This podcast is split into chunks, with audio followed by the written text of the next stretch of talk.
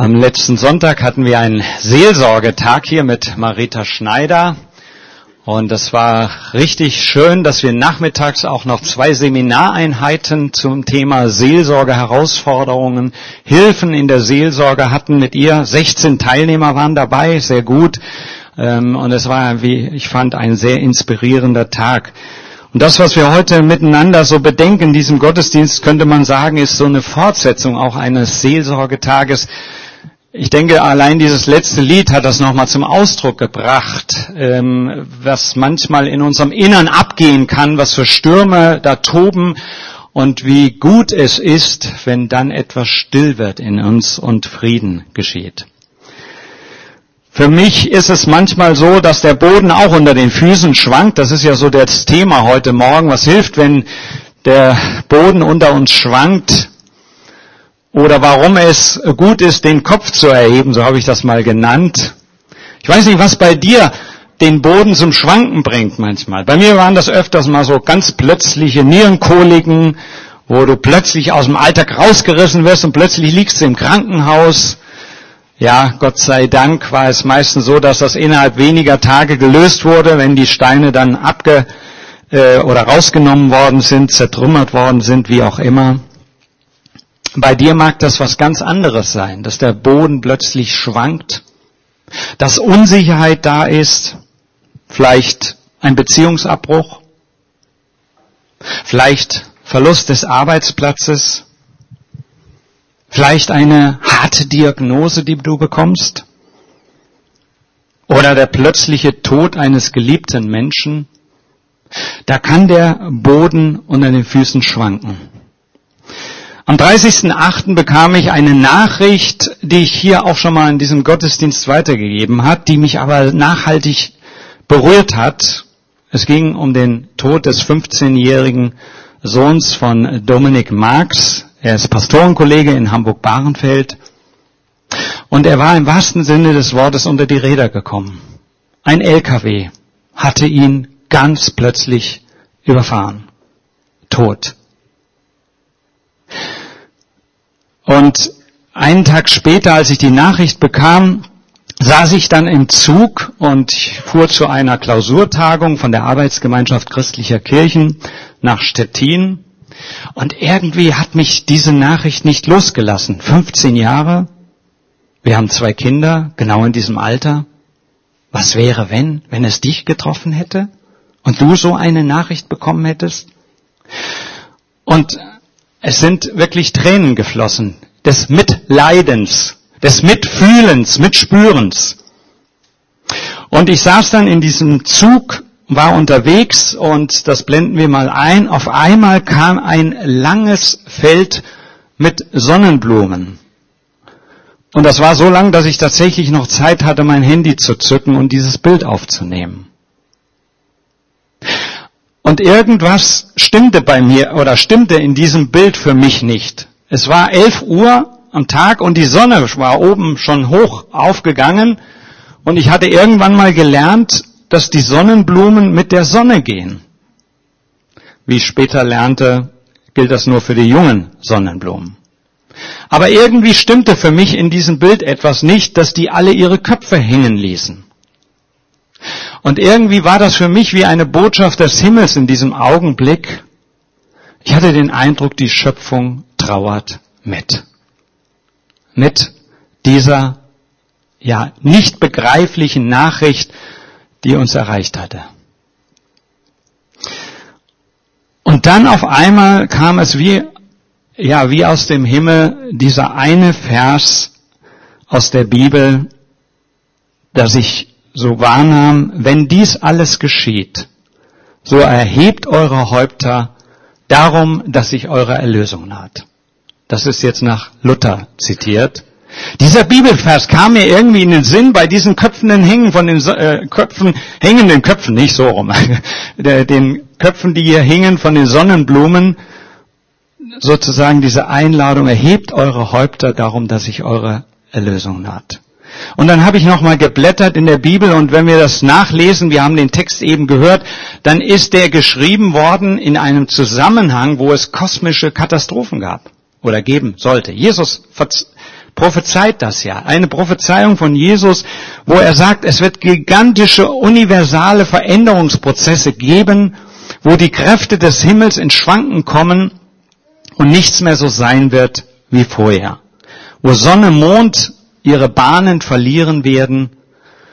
Und dann kam es in meinen Kopf, ja, das ist das genau, was Familie Marx gerade erlebt. Da schwankt der Boden. Wenn du so eine Nachricht plötzlich mit so einer Nachricht konfrontiert wirst, dann gerät alles aus den Fugen. Wirklich alles? Oder gibt es tatsächlich doch noch so etwas wie einen Halt? Angenommen, du würdest mit so einer Nachricht konfrontiert werden aus deinem inneren Beziehungszirkel. Oder angenommen, du hast schon solche Nachrichten bekommen. An was hast du dich festgehalten? An was würdest du dich festhalten? Was würde dir helfen, in irgendeiner Weise noch so etwas wie Hoffnung zu haben? Gibt es da irgendetwas? Was rät Jesus? Ihr sollt euch aufrichten, euren Kopf heben, wenn das alles beginnt, weil eure Erlösung naht. Vielleicht denkst du, na ja, der hat gut reden. Als Sohn Gottes war er Wunder, konnte Wunder tun. Vielleicht erinnert dich das aber so ein bisschen an Kopf hoch, Junge, das wird schon. Ne? So billige Phrasen, wenn du mit existenziellen Leid konfrontiert wirst. Können wir überhaupt nichts mit anfangen. Vielleicht sagst du auch völlig unrealistisch, was Jesus hier sagt. Das schafft keiner in so einem Moment. Vielleicht aber macht es bei uns auch Klick und wir erkennen, okay, eine andere Blickrichtung. Vorher auf das Leid, auf den Boden, der schwankt, auf die Katastrophe. Jetzt die Einladung, eine andere Blickrichtung einzunehmen. Nach oben. Geht das? Kann man das? Ich möchte uns anhand drei Punkten und drei Schritten, ja, uns ein Stück diesem Satz von Jesus zu nähern. Möchte euch ein bisschen mitnehmen, vielleicht diese Herausforderung tatsächlich anzunehmen und sie innerlich auch dann zu leben. Ein erstes, und äh, da sind wir eben schon gut mit eingeführt worden, wer nicht nach unten schaut, der lebt gesünder.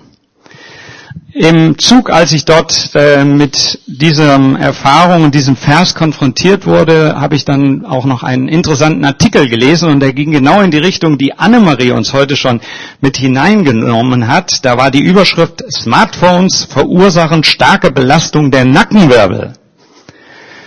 Ja, ähm, das hat mich sofort angesprochen, weil ich auch öfter so ein bisschen Schulterschmerzen habe und ich habe weiter gelesen, also es gibt eine Studie, Annemarie, also das wird schon durchaus auch teilweise wissenschaftlich unterlegt, des New Yorker Chirurgen Candace Hemsray.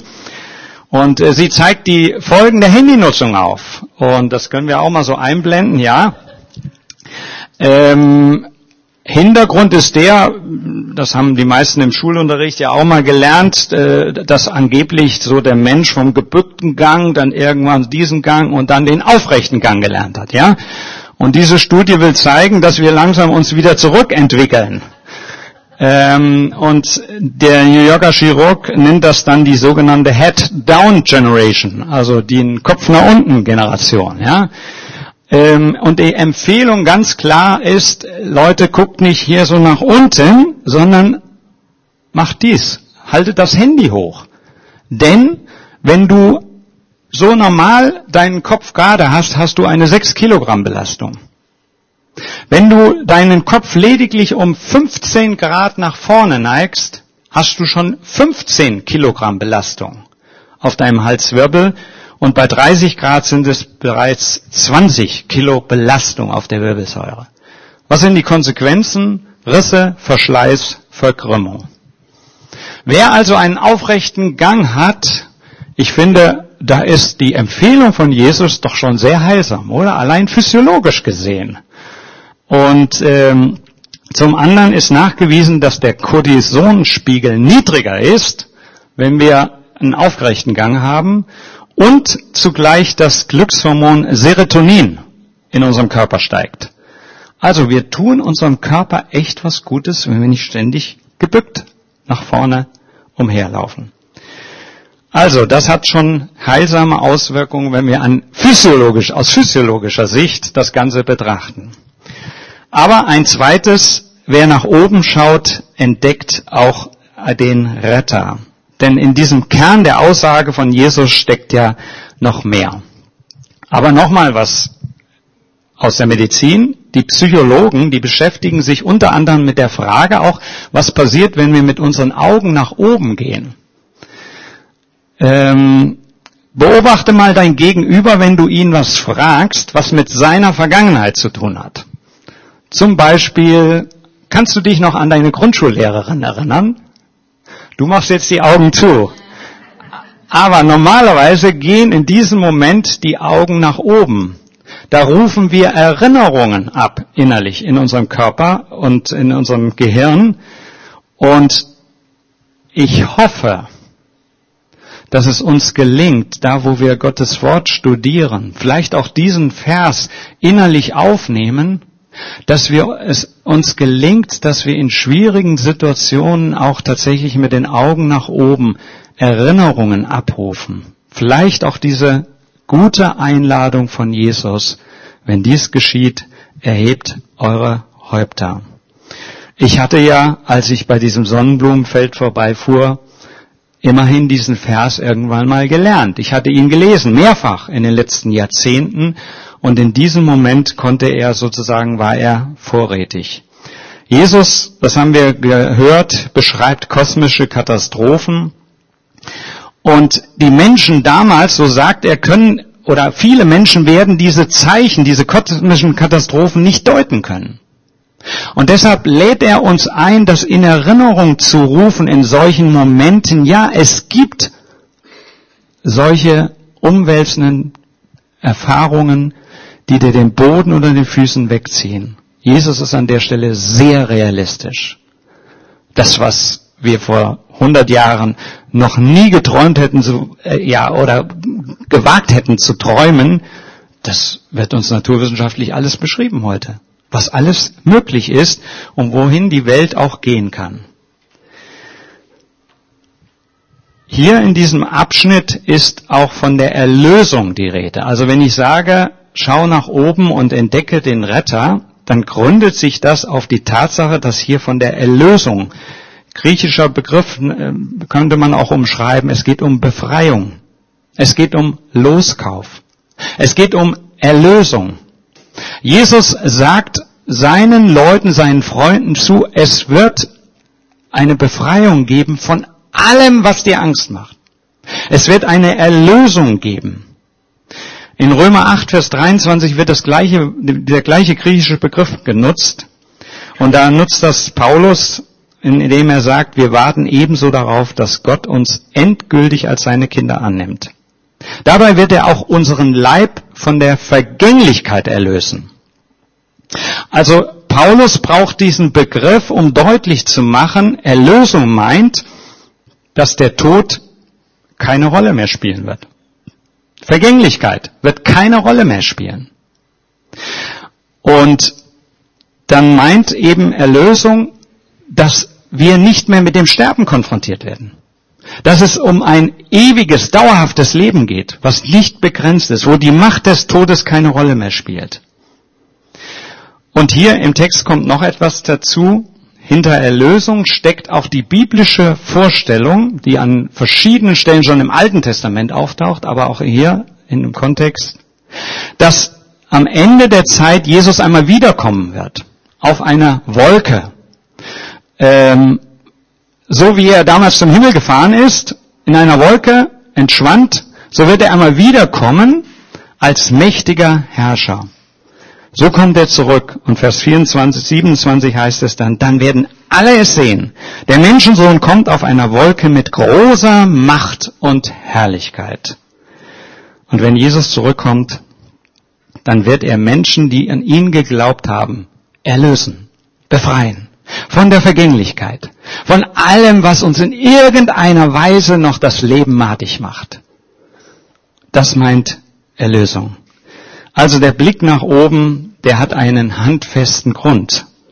Neben dem Drama, neben dem schier Unbegreiflichen, wird es etwas Weltbewegendes geben, dass der Retter kommt, der dich ja hier aus dem Wasser rettet oder aus dieser ja, aus diesen unbegreiflichen Fragen, die sich aufdrängen, wenn wir mit Katastrophen konfrontiert werden. Und ich glaube, nur mit dieser tiefen Zuversicht ist auch ein Philipp Mickenberger gestorben. Sein Film läuft gerade in auserwählten Kinos und wird auch hoffentlich bald in anderen Kinos noch laufen.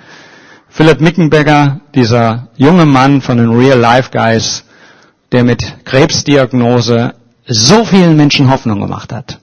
Und er gehört mit zu den Personen, die aktuell auf YouTube und anderen Social Media Kanälen rauf und runter gezeigt werden, weil er aus dieser christlichen Hoffnung heraus auch dem Tod begegnet ist. Ein drittes und letztes, wer nach oben sieht, der lebt mit einer gesunden Hoffnung. Das ist der Grund, warum Jesus uns einlädt, nach oben zu sehen. Seine Wiederkunft bedeutet nicht das Ende, nicht nochmal eine Steigerung der Katastrophen, sondern Erlösung. Und bedeutet, dass wir letztlich befreit werden von allem, was uns das Leben so schwer macht. Und ja, er lädt uns ein, uns aufzurichten oder im übertragenen Sinn neuen Mut zu fassen. Das bedeutet dieser griechische Begriff an der Stelle hier im Text. Neuen Mut fassen. Neue Hoffnung fassen. Deswegen können wir auf, aufrichten. Deswegen können wir nach oben schauen. Würden wir nur nach unten schauen, würden wir allein die menschlichen Hilfsmittel ins Blickfeld nehmen. Ja, die brauchen wir auch. Manchmal ärztliche Versorgung, anderes. Das ist aber nur begrenzt.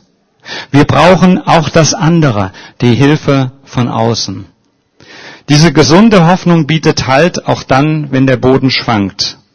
Also, behalte den Blick nach oben.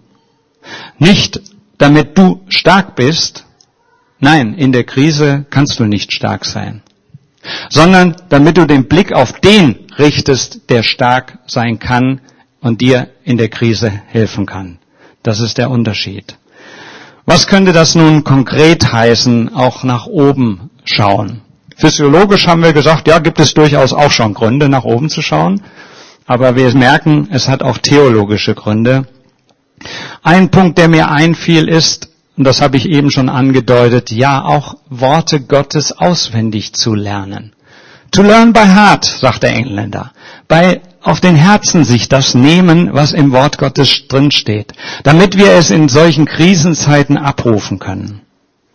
Und ich glaube, jede Form der christlichen Gemeinschaft hilft uns, den Blick nach oben zu richten. Wir haben das Eingangslied gehabt und wir haben auf das Kreuz geschaut im Hintergrund. Wir haben den Blick nach oben gewandt und haben weg von uns geschaut. Das tut gut. In unserem Alltag wird so viel zugedeckt, auch an Inhalten, die wir ja aus dem Glauben heraus wahrnehmen können. Und da tut es gut, auch an einem Sonntagmorgen gemeinsam den Blick nach oben zu schauen, vielleicht auch von Erfahrungen zu hören, von Personen, wo der Boden schwankte, wie sie damit umgegangen sind. Mir helfen übrigens auch immer wieder Biografien, gerade von Persönlichkeiten, die schwere Zeiten durchgemacht haben in der Kirchengeschichte oder die jetzt auch von Philipp Mickenbecker aktuell. Das motiviert mich, dass Leute in solchen Situationen die Hoffnung nicht verlieren, sogar noch ja anderen Mut machen können. Außerdem der Blick nach oben, gemeinsames Gebet. Ich habe das an verschiedenen Stellen schon mal gesagt, aber eine eindrückliche Erfahrung während meines Theologiestudiums war, dass wir so das Angebot hatten, einmal in der Woche für eine Schulstunde, das war die fünfte Stunde dann, und ihr könnt euch vorstellen, nach vier Stunden Hebräisch, Griechisch und so weiter war ich richtig fertig eigentlich schon. So, und dann gab's den Missionsgebetskreis. Und das war am Anfang war ich da voller Enthusiasmus. Ja, da, da gehe ich natürlich hin, weil ich hatte Blick, äh, Missionar zu werden. Aber nach und nach war das manchmal auch eine Last. 45 Minuten jetzt nochmal beten. Eigentlich musste ich lernen für die Klausur, die anstand am nächsten Tag. Aber ich habe mich darauf eingelassen. Und das Interessante war, meine Herausforderungen waren an diesem Tag in der Regel, ich sag mal in Anführungsstrichen, viel kleiner. Nein, sie waren nicht kleiner, aber was hatten wir gemacht? Wir hatten 45 Minuten nach oben geschaut. Wir hatten gebetet. Wir hatten die Herausforderungen von Missionaren in Brasilien, Japan und in anderen Ländern ins Blickfeld genommen und hatten sie verbunden mit dem ewigen großen Gott, dem Schöpfer Himmels und der Erde.